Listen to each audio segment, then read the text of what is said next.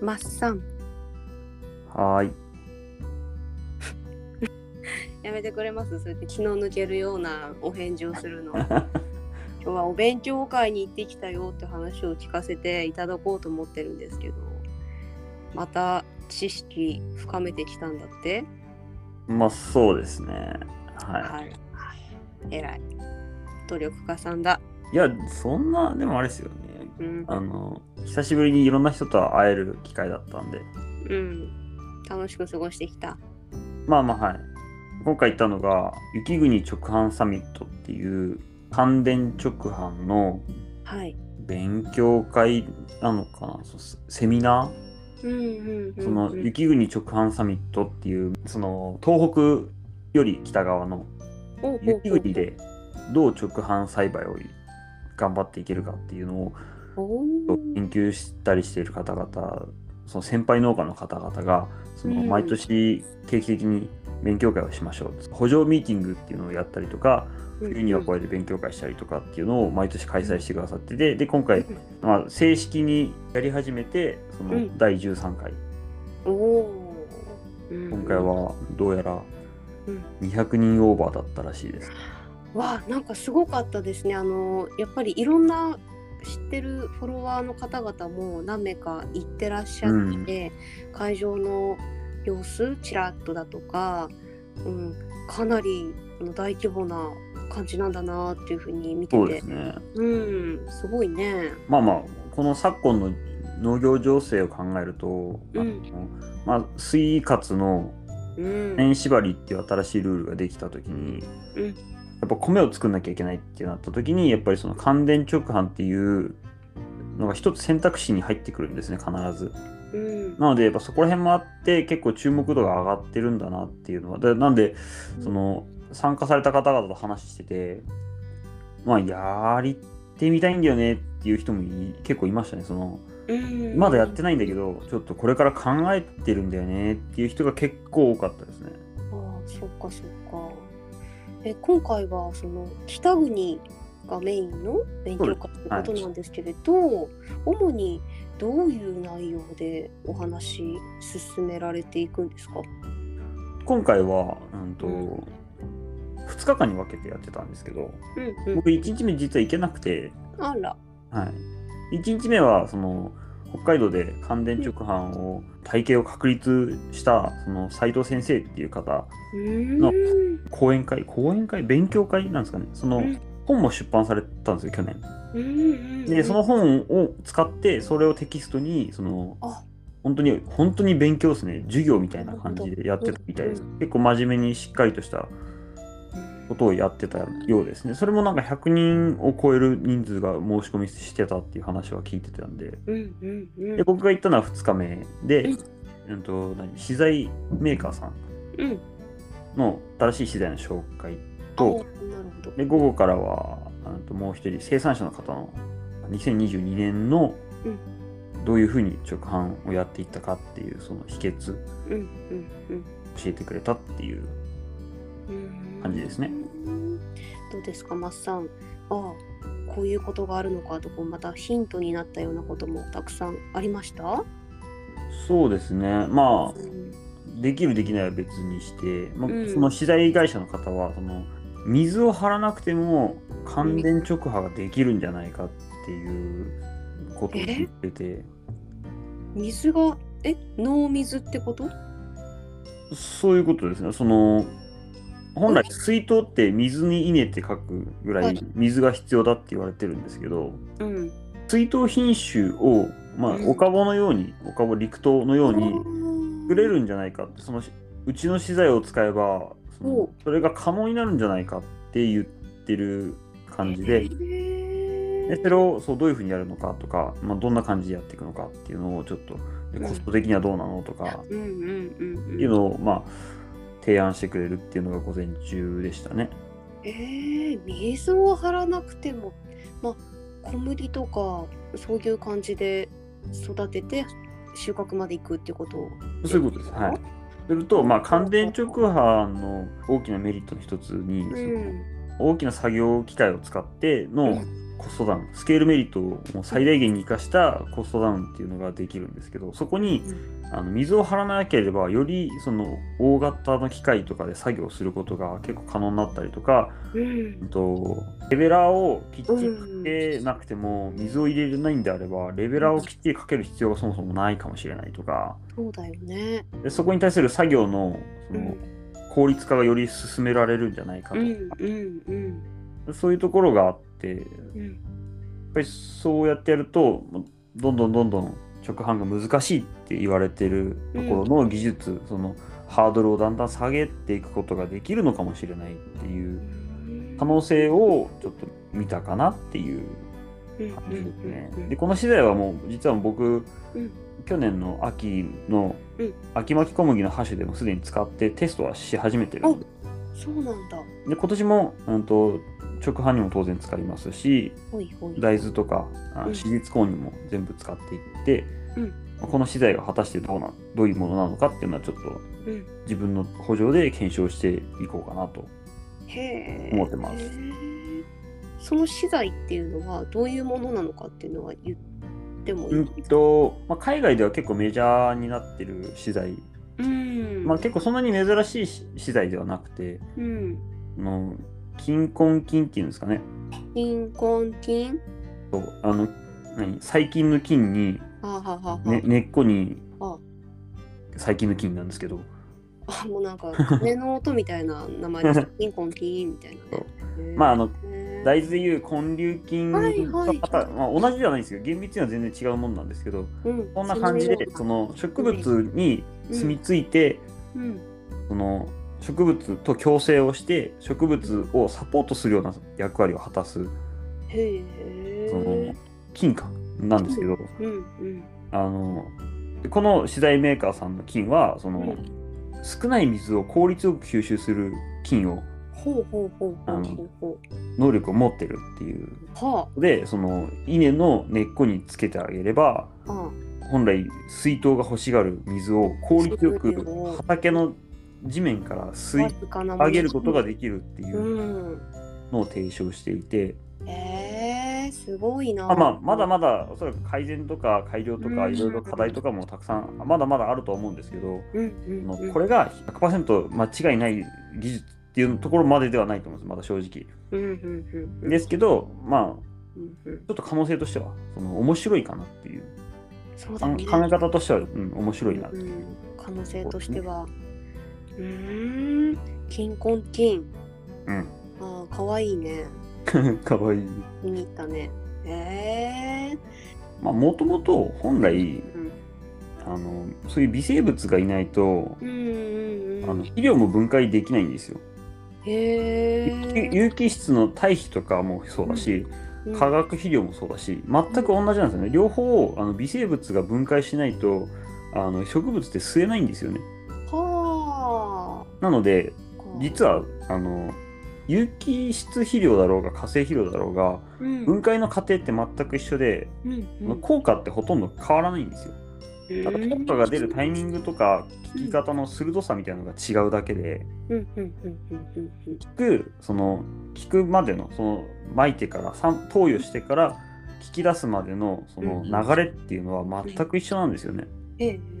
そこには必ず微生物が必要なんではあ、そこの微生物をいかに生かしていくかっていうのはその本来必要なことでそれがあの土作りの基本ではあるんでそこに、あの特殊能力を持ったみたいな形のうん、菌を入れてあげるとそうまたちょっと変わるんじゃないみたいなそんな感じですだからその劇的に変わっていくかどうかはちょっとまだ検討の余地あるかなっていうところではありますよね。でうん。昼からはい。もう一人生産者の方がはい。講演してくださってうん。乾電直販ではい。うん収量が1トンは一トン。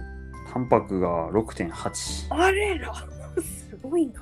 これ僕前から言ってるんですよ収量と品質って比例するよねって言ってた言ってた。僕はそのよく定説で、あうん収量と品質でトレードオフどっちかを選ぶとどっちかが無理だっていうの定説があるんですけどはい。僕はもう前からずっとそれは比例するものじゃないかってずっと思ってたんですよ。そんなことはないんじゃないかって言ってましたね。稲の特性上あうんの収量が上がれば上がるほどタンパクが下がっていって品質は上がっていくと思ってるんですよね。うんそれを実現した方が。もう極端なまでに数字に表しちゃったのがこの方で単種1トンなんですよ麦でも1トン取りってすごいのに米で1トン取ったんですよ、ね、うん僕らあれですよね本当に1単で1トン取るのにこの人1単で1トンすごいね。本当だね。それでいてうんタンパク6.8って北海道でいわゆる低タンパク米の部類に入ってくるんで、うんうんうん。優秀。すごいですよ、ねはい、はあ、すごいな。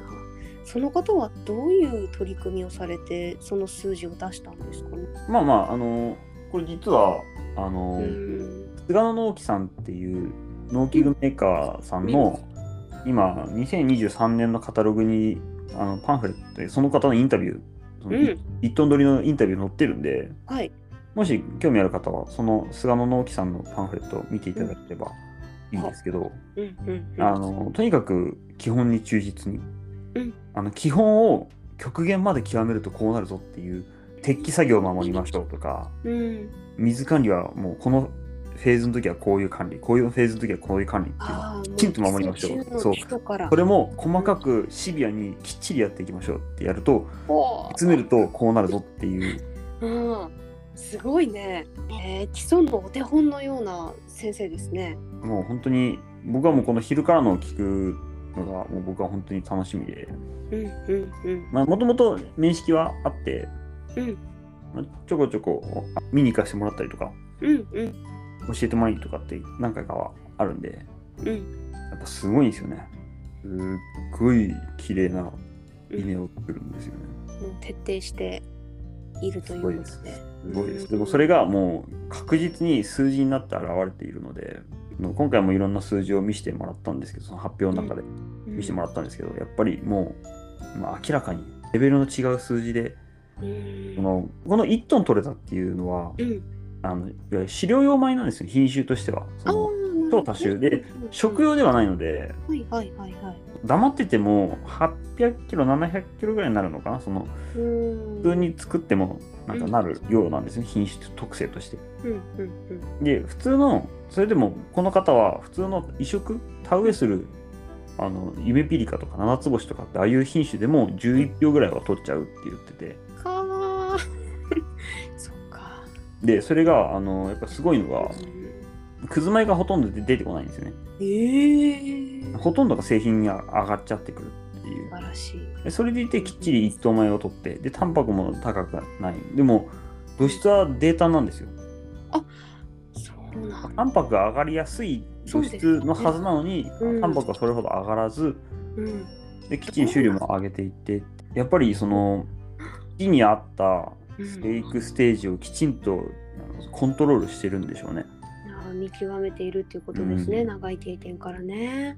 そこはやっぱり本当にすごいですね。これはこれぞプロの世界だなっていう。ですね。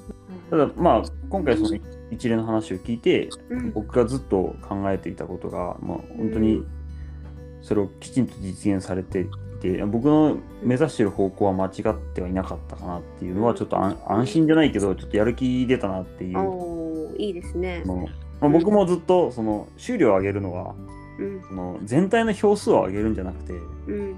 ぶどまりいかにくず米を減らすかがまず重要でうんうん。それにはきちんと保揃いのいい稲を作りましょうとかうん。あとそういう生育ステージをきっちり見てそのうん。管理していきましょうっていうのはうん。それは僕も思ってたんですけどうんやっぱりそのやっぱ僕の場合はそこを詰め切れてないっていうそのまあいっかっていうそこの甘さがあの全部数字になってんだろうなっていう。そうか。思い当たってるってことですね。あもうもうああここだよなっていうのが本当に すごく刺さって。やうんうん。っぱりもう基本を突き詰めてやるしかないんだろうなっていう。本当今年はきっちりやらなきゃなっていう。うん。で今のところは僕もそのうん加藤さん、この加藤さんっていうんですけど、お加藤さんとおっしゃるんですね。うん。まあ、全然親戚でもなんでもないんですけど、加藤さん多いからね。う。ん。たまに聞かれるんですけど親戚ですか？って、えーごめんなさい。全然恐れ恐れ多くてまさかその方の話を聞いてて、うん。まあ、うん、僕の考え方もきっと方向性は間違ってないなっていううんちょっと自信につながりましたか？自信はないですけど。なあ。いや間違ってないっていうのは安心ですよやっぱり。あの僕が目指していっていいんだな、このままっていうのは。うん。と思うんですけど。ただ突き詰め方がもうストイックな方なので、ここまでいかないと、うん。うん、ここまでいかないのかなっていう。うん。で僕もそこら辺の数字を目指していきたいしうん。僕もやっぱり収量と品質を両立させたいっていうところではあるのでうんうんうんうんもう目指すところですね。いいですねその目標とする人物と、まあ、関わりが持てているっていうのはまた一つ素晴らしいことだね直接話が聞けたりさ、こうやってねあの勉強会に参加することもそうだけど路上に行って見て聞けて学べるっていうのはいいつながり持ってますね。うんまあありがたいですあね。りがたいですね。そっかそっか。でこのね勉強会のさ、まあ、パンフレットになるのか冊子になるのか私あのゆうきさんの投稿ではい「ゆうきさんどうして寄ってくれなかったの？こっちに」もう帰っちゃいましたね。反対方向で あの官直が水陸両用だという事実に直面した時あなたはどうするっていうタイトルがついてた講義だったみたいなんですけどねはい。これまずどういう意味？これだから今言ったように午前中はその水をなしで、あの直販できるよねっていううんうんうん。あ話、いわゆる陸と水陸の陸の方なんですよ。はいはいはいで午後のその加藤さんっていう方の講演は、水なしなんてありえないって言ってたんですよ。のもう本当にお互い全然真反対のそうこことを言っててそう。はいはい。水が絶対必要っていう話と、うん。水なくてもできるよっていう話と、うん。両方可能性としては全然あってうん。でそれを聞いてあなたはどう思いますかっていうはい。今回の,、あの回で、はい。まあこれはしびれましたね。そこで質問です。はいあなたはどう思いましたか？これは これはあの放送では言えません。ええー、これはあのあ僕はもうあうの直接会った方にはもう僕は話してしたんです、僕の考えてるところ思いはね。ただ僕はここれはあのうん。公共の電波では言いません。載せないというこはい。あの聞きたい方は直接こちらまでということですね。DM, も内緒かな。あ会った人だけですね。やっぱり直接会って会った人だけですね。ですか、うーん。皆さんあのねこういうね意見の交換情報交換うんマッさんといかがでしょうか？これは別にあのどれが正解ではないんですよ。結局ね。そのきちんと経営として成り立っているかどうかが正解だと思うので、うんうんうんどっちが間違ってるとかどっちが正解かではなくてそれがどっちが自分に合うのかっていう、どっちが自分の経営とかスタイルとかに合うのかっていう話だと思うので、うん。そうだね、うん。いや聞きたいな。マッさんの意見が。ポロッと言わないかな。まあ勉勉強会で会った時に、まあ、バンバンバン言ってますよきっと僕。そうだね。うん。これあの大きい声で言ってるでしょ公共の電波では言えないんですよ。ね、出ししぶりということでね、うん、今日もいいお話聞かせていただきました。炎上しちゃうからね。炎上しちゃうの？炎上しちゃうからねいいじゃない、燃えてみましょうよ。やべダメダメ怖い怖い怖い。焚き火だ、焚き火だっつって、ね、いいんじゃないですか。やめなさい。いや、今日もいいお話聞けましたね。ちょっと、まあじゃあ、今度ゆっくり聞かせてください。はいありがとうございました。